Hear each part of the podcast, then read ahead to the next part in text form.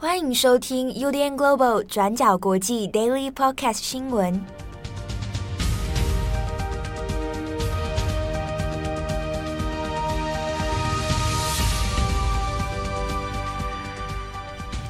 Hello，大家好，欢迎收听 UDN Global 转角国际 Daily Podcast 新闻。我是编辑七号，我是佳琪。今天是二零二一年五月十二号，星期三。最近台湾的疫情状况又有一点升级了哈，所以大家一定要注意身体健康、平安顺遂啊！防疫的措施一定要做好啊！如果感觉到自己身体有一点不舒服的话，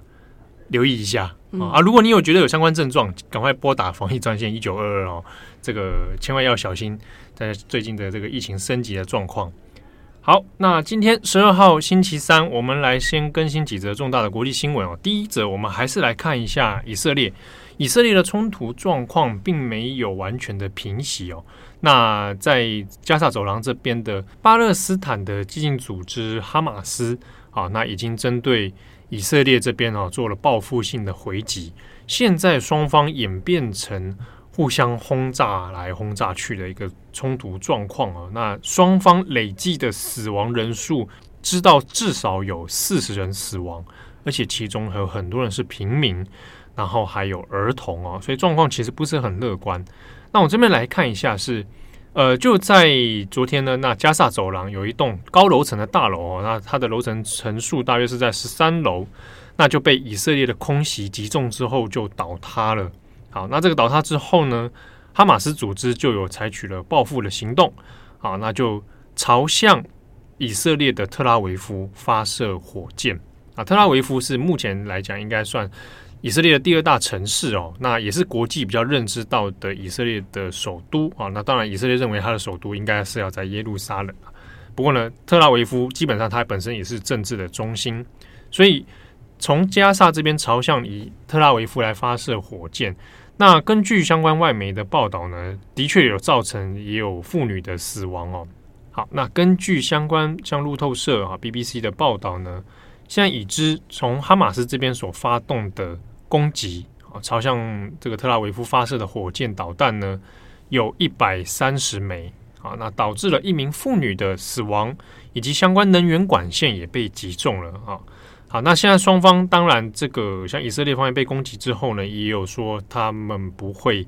就就此袖手旁观哦，那也会采取相应的军事行动。所以现在国际情势方面对于这件事情其实是感到紧张的。那特别是美国方面，因为这两天一直有在从中希望呼吁大家要冷静啊，不要再把冲突升级了。那现在目前状况看起来是，哎，不是很乐观。那这边我们特别要来讲一下，就是以色列的总理纳坦雅胡啊，现在是现年七十一岁哦。那今年度这样对他来讲，其实状况也是蛮混乱的。这个纳坦雅胡现在是以色列掌权最久的一位领导人啊。那从二零零九年担任总理一直到现在哦。那因为近期其实从二零一九年的时候呢，本来要以色列要进行大选，但是呢几次的选举里面，他都没有办法达到绝对多数去阻隔哦。所以呢，自己的政治地位其实受到一些波动。那同时，他又被指控涉入很多件贪腐的案件哦。那这个相关的纳坦雅胡贪腐案的事情呢，那在过去几年当中，中小国际有做过了相关的报道。大家如果想要知道前情的话，可以去查一下。好，那一直到近期呢，其实以色列都还是没有办法完成组阁的问题。那纳坦雅胡呢，现在因为没有办法取得政治上的绝对优势之下，恐怕在今年度。也没有办法真的完成自己的大位哦，那所以现在以色列内部里面有希望说，是不是阻隔状况要去找其他的派系来联合起来？那对纳坦雅胡个人来说，都会是地位上的冲击哦。不过呢，如果这一次纳坦雅胡还是能够顺利连任的话，那会不会之后他的个人贪腐案件也就就此一笔勾销，或者就这样子顺风顺水就带过去了啊？那也是不一定。好，那最后呢，我们补一下双方。在冲突当中，可能至少死伤的人数哦。那巴勒斯坦这边呢，是指控以色列连续两天的空袭行动，已经造成至少有三十二名巴勒斯坦的民众平民哦死亡。那这之中里面就有十名十个人是儿童，那还有一名妇女啊。那受伤的人数就有超过两百人，这个是巴勒斯坦方面的统计。那以色列方面呢，则表示说，那这个也是被巴勒斯坦人攻击，所以有造成二十四人受伤啊，以及多名妇女在这些导弹攻击当中就丧命了。好，那有关近期冲突的细节呢，也欢迎大家参考今天转转国际的过去二十四小时。好，第二则新闻是关于俄罗斯的克山校园枪击案。在昨天，俄罗斯中部的城市克山就发生了一起校园的枪击事件。那有七名儿童、两名大人，总共是十一人死亡。除此之外，还有二十一人受伤，其中大部分受伤的人呢都是儿童。在过去，俄罗斯其实是很少发生大规模的枪击案的。上一次有这样子的事情是发生在二零一八年的克里米亚，当时呢，事件是发生在一所技术学院，有一名十八岁的学生，他就跑进了一个职业技术的学校，那就向同学无差别的开枪，那当时有十九人死亡。这名十八岁的凶手呢，他也在枪击之后直接自杀了。那不过这一次的克山校园事件，它是发生在一所中学。那死亡的七名青少年呢，总共有三个男生，四个女生，平均年龄是十五岁左右。另外两名死亡的大人呢，则是一个女老师，还有一个学校的工作人员。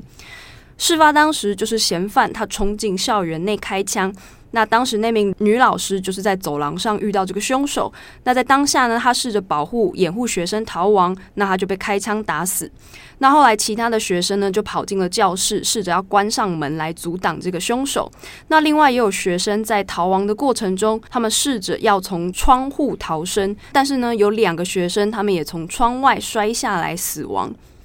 回到事发当时呢，其实到目前为止还有很多疑点是还没有厘清的。因为像第一个是最初呢，这个事件在俄国这边的报道的时候是说，这起枪击案一共有两名枪手，其中一名呢在当时就直接遭到警方杀害，那另外一名呢则是被逮捕。可是呢，根据后来塔新社的消息又更新说，警方后来的说法则是改口说，从头到尾都只有一名男性嫌犯。那这个男性嫌犯叫做加利亚维耶夫，自己也是克山的本地人，那过去也是这间学校的校友。而且呢，这一名嫌犯他在攻击发生之前，就曾经在自己的社群媒体上发了一个疑似是犯罪预告的贴文，他就说他要在自杀之前尽量杀死更多人。那不过详细这位凶手他的开枪的动机还需要再经过更多的调查才能够确定。那目前还有另外一个可以确定的事情，就是凶手他所使用的武器是突击步枪，而且呢是有正规的注册登记的，那登记的也是他本人的名字。在俄国呢，只要花上两百八十美金，就大概是台币七千八百元左右，就可以买到一把这个凶手使用的这种突击步枪。那根据俄国自己当地的规定呢，这些突击步枪，你只要注册登记成是打猎用的武器，就可以顺利的登记购买。这样，那另外这一次的克山枪击案，它所使用的这个突击步枪，也和我们前面提到的二零一八年的克里米亚枪击案的枪支是非常类似的种类。那对于这件事情呢，目前克里姆林宫他们就表示说，普丁已经下令要来紧急重新修改现在的枪支管理法案。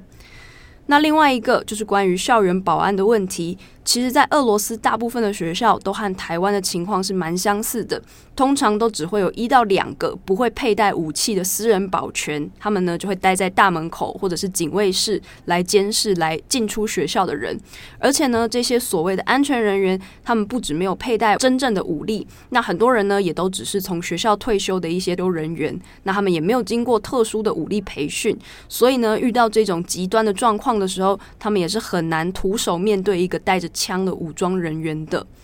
好的，下面来看两则美国的消息哦。第一个，我们先看一下美股。那美股呢，从上个礼拜五五月七号的时候呢，美股的标准普尔指数哦，标准普标普五百和道琼工业指数呢，诶，双这两个指数呢都创下了历史的新高。那看起来美股的上扬趋势蛮令人在意的，尤其在科技股方面哈。那特别是在比如说马斯克等人。他们的股票呢，在这一周其实都常常成为新闻话题哦。那科技股呢，这成长呢也几乎是大幅反弹。所以在这种状态之下呢，其实近期的经济新闻，尤其在美国方面的经济新闻，就特别在讨论的是担忧是不是会有通膨现象出现。那如果通膨现象出现的话，接下来可能会从以美国为中心带起一波经济的冲击哦。好，那在这一个焦虑之下呢，所谓的通膨焦虑之下，那现在美股的状况又是如何？那在今天五月十二号啊，台湾时间五月十二号呢，美股呢，诶，又现在在这种通通膨焦虑之下呢，反而道琼指数就重挫了四百七十三点六六点哦。好，那这个反而是在近快要三个月以来比较糟糕的一个表现。好，那接下来美股的状况会不会因为在这个通膨的焦虑之下，那又有所调整呢？未来可以再做观察。那下一个，我们稍微补充一下，另一个美国也是引起大家讨论的新闻是金球奖。嗯。也来帮大家更新一下那个金球奖的消息，就是在昨天，汤姆克鲁斯他就表示说要退回之前拿到过的三个金球奖的讲座，给那个金球奖的主办单位叫做好莱坞外国记者协会。那这件事情呢，就引爆了很大的争议。汤姆克鲁斯他退回的这三个讲座，分别是一九九零年他拍《七月四号诞生》，还有一九九七年他拍这个《征服情海》，那这两个是最佳男主角的讲座。另外一个呢，是两千年的时候，他拍《心灵角落》，那拿到了最佳男配角奖，等于就是金球奖的几个重要的奖项，他都已经拿过了。这样，那但是他昨天呢，他就决宣布说他要退回这些讲座，原因呢，是因为他们认为，其实，在好莱坞已经有很长的争议，就是都在讲说金球奖有许多的评审机制的一些争议问题，就包括说评审团没有公信力啦，评审团曾经接受过剧组的贿赂啦，还有入围名单不专业、缺乏多样性，甚至还曾经有种族歧视的问题等等。那长期以来，在好莱坞圈内一直有很多人都在抗议金球奖的评审不公。只是呢，就在这一次，汤姆克鲁斯他退还讲座，才算是真正大规模引爆的一个焦点。那具体来说，就是金球奖到底有哪一些问题呢？其实最严重的第一个就是被爆料说，他们从二零零二年以来呢，一直在他们所谓的这个好莱坞外国记者协会里面都没有任何一个是非裔的成员，全部都是白人。那这就在长期一直在讨论怎么样更公平、怎么样更多样性的这个好莱坞圈内，就显得非常的呃没有办法与时俱进这样。那另外呢，就是常年被指控说金球奖好白，就是很多人可能在不管是颁奖典礼啦，或者是在接受采访的时候，都会暗示说金球奖的得奖名单一直都有太多白人这样子的争议。但是到底是真的还是假的呢？就是其实也有很多人会觉得说，哎，可是白人演员真的就表现比较好啊，或者什么之类的。可是呢，在前一阵子就还有另外一个事件，就也让金球奖真的引爆了一个疑似是种族歧视的问题。就是呢，在过去曾经有一位担任过金球奖主席的人，他叫做菲利普·伯克，他就被媒体爆料说，在去年美国最重要的社会运动就是 BLM，黑人的命也是命，这个 BLM 运动中，就是这位菲利普·伯克，他就被爆料说，曾经私底下讲过 BLM 运动根本就是一个种族仇恨群体。那这件事情被爆料出来以后，就有很多人说金球奖，你们看你们自己的主席怎么会有这样子的发言？那后来这位菲利普·伯克他也被董事会驱逐，离开了这个名单里面。那另外呢，根据《洛杉矶时报》他们在今年二月份的调查当中，也揭露了，其实金球奖的这些外国记者协会，他们长期呢都跟某几家制片公司的关系是特别密切的。那也被认为说，他们这些人际关系最后确实有可能是影响到他们入围得奖的名单。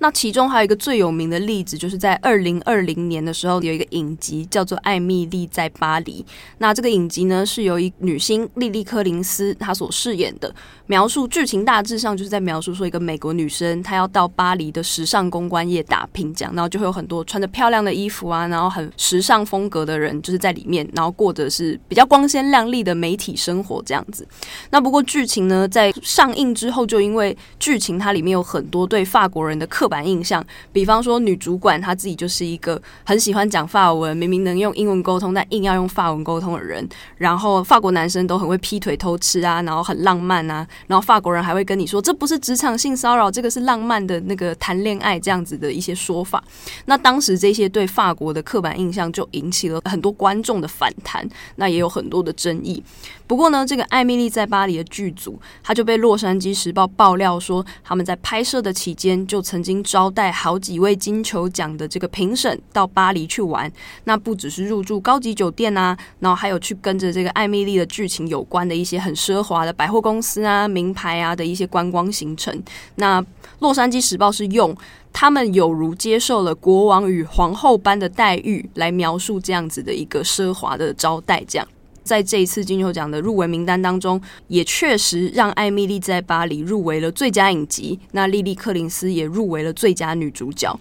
那当然，大家觉得拍得好不好，你们可以自己去看，自己去评估。那但是我个人看完是觉得它没有好到可以入围的一个程度啦。那大家也可以自己去评估看看，你们觉得这到底是过誉还是是刚好入围是值得？那部在去年其实蛮引起蛮多话题的，嗯、很多人讨论它的内容啊，不像包括你刚刚讲的那个美国人对对法国的，对这这个其实是。诶、欸，以前法国还有美国各自都有一些文化讨论，在讲说美国人不知道为什么对法国人就充满了各种幻想，想象，对对对，像比如说有时候早餐都吃可颂，嗯，或者坊间其实他们有出过一些书，就是美国人在讲什么法式女人优雅，对对，对这种类似的情节啦。那那一部影集的确在去年引发很多讨论，就在于说，哎、欸，他入围金球这件事情，好像有的人会觉得，嗯，是没有其他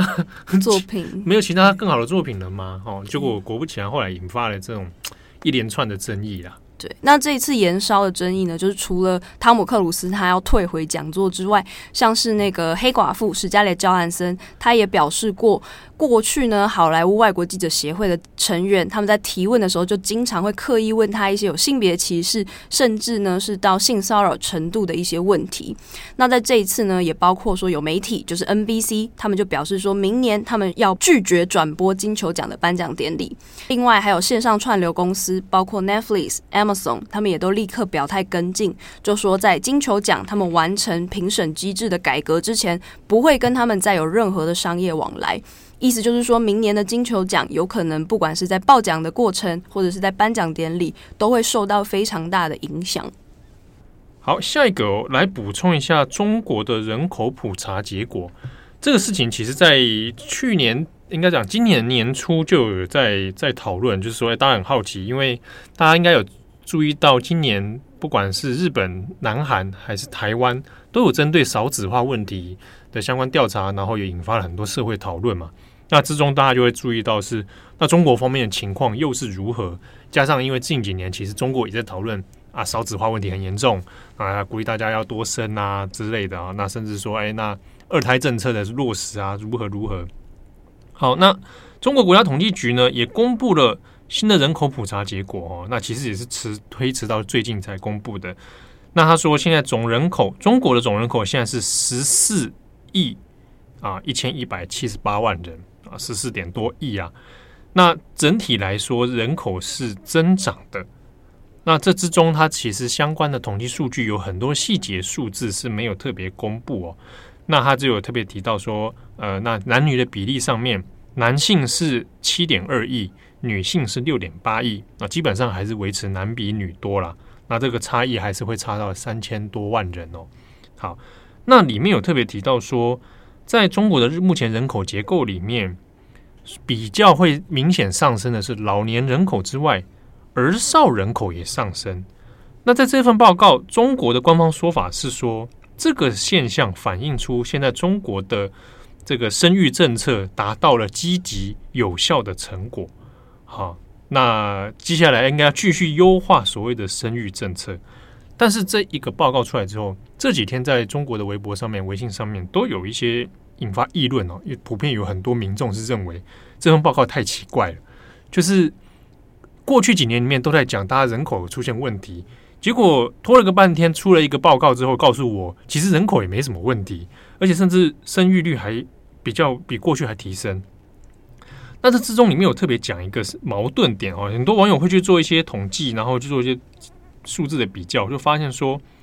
诶，他这次报告里面讲，二零二零年的出生人口是一千两百万。好，那如果这样算下来，推迟这样这个人口总数来算的话，自然增加人口是一千一百七十三万人，可是算一算发现死亡人数只有二十七万，也就是说，在目前总人口十四点多亿的国家里面，一整年死亡人数只有二十七万。大家这样算下来，就觉得这整个就看起来就完全不对吧？好，这中间数字是不是怪怪的？好，怎么可能只死掉二十七万人呢？那另外是说啊，官方又在讲，哎，现在生育政策现在超棒了，这个这个儿少人口增加了。好，那你之前还要要大家狂生小孩，那又是什么意思呢？所以开始有很多网友在底下留言说啊，现在看起来形势大好，那我就不生了啊，或者是啊，官方是不是要停止推行相关的政策？尤其是像之前讲的离婚冷静期啊，之前中国要说要推，呃，双方如果离婚的话。有三十天以内啊，如果其中有人反对，那这个就离婚的申诉要把它撤销回去哦。所谓的离婚冷静期，当时就引发很多的争议。那这种背后逻辑是希望大家尽量不要离婚啊。那有在一起就会可能会有下一代啊。那是很多民众是拿了这个人口普查的结果，或者反过来质疑官方在这个数据上面是不是有一点问题啊？那尤其是现阶段来讲，大家普遍还是认知到少子化的现象应该还是比较严重的。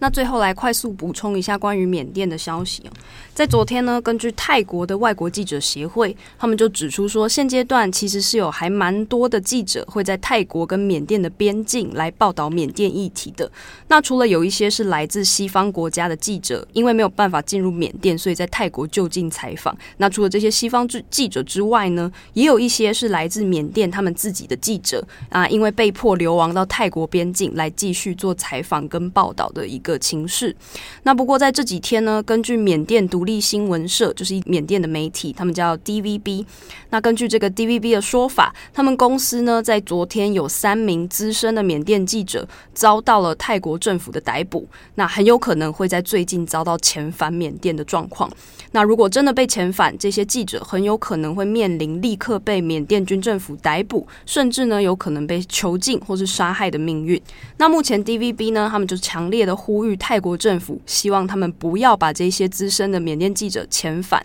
那不过根据泰国警方的说法，说他们这一次呢是逮捕了五名缅甸公民，其中有三名就是这些记者，那其中有两名是当时的反对政府的社运成员。这样，泰国政府认为这些人都是非法。入境泰国的，那在今天，也就是周二的时候，这一群人就会接受法庭的审判。那这些缅甸人很有可能之后就会被依法驱逐出境，可能呢就会被迫必须要回到缅甸。好的，以上是今天的国际新闻。好，这边再跟大家分享一下，我我们昨天有讲到 DarkSide 的事情，就是那个勒索病毒。那我们有听友。来这个表示，他私讯给我们啊，说他 他曾经工作的地方曾经被 DarkSide 勒索过。那是不是表示是很大的公司啊？壳牌那么大，欸、不知道哇哇会被 DarkSide 勒索，也是应该是了不起啊。像我们就不会，不会没有钱。他如果 DarkSide 注意到我们，我要希望说帮我们打个广告。他们不是说他们是不政治性的吗？他就不会找媒体，媒体那么穷。我们对啊，他也不会找公益的嘛。对啊，也不会找那种善良的。哎、欸，那所以我们讲到人家是很邪恶一样。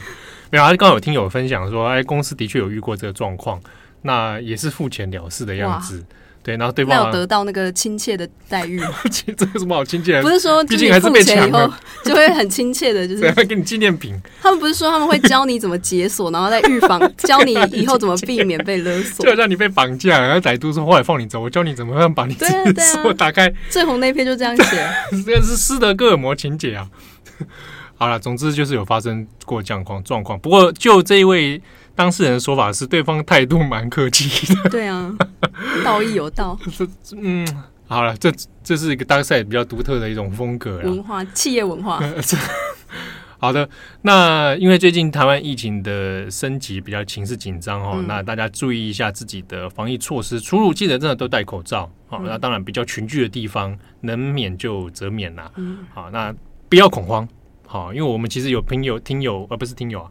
我们有很多自己的作者或认识的朋友，其实人正在国外，而且疫情更严峻的地方。那之中其实有说到，其实你把一些基本的措施做好，哦，那也不会真的说那么容易就真的确诊感染了。嗯，主要真的还是在于自己的防疫措施有做好，所以大家可以留意，但是不要太过恐惧啊。好，我们之后也会开始分区工作，分区工作看看状况喽。嗯、哦，就看看台北的目前防疫情势如何啊，说不定我们可能也会又要重回一年前我们之前做过的轮调上班了。嗯、好，那在这边也祝福大家身体健康平安哦。我是编辑七号，我是佳琪，我们下次见，拜拜。感谢你的收听。如果想知道更多资讯，请上网搜寻 UDN Global 转角国际。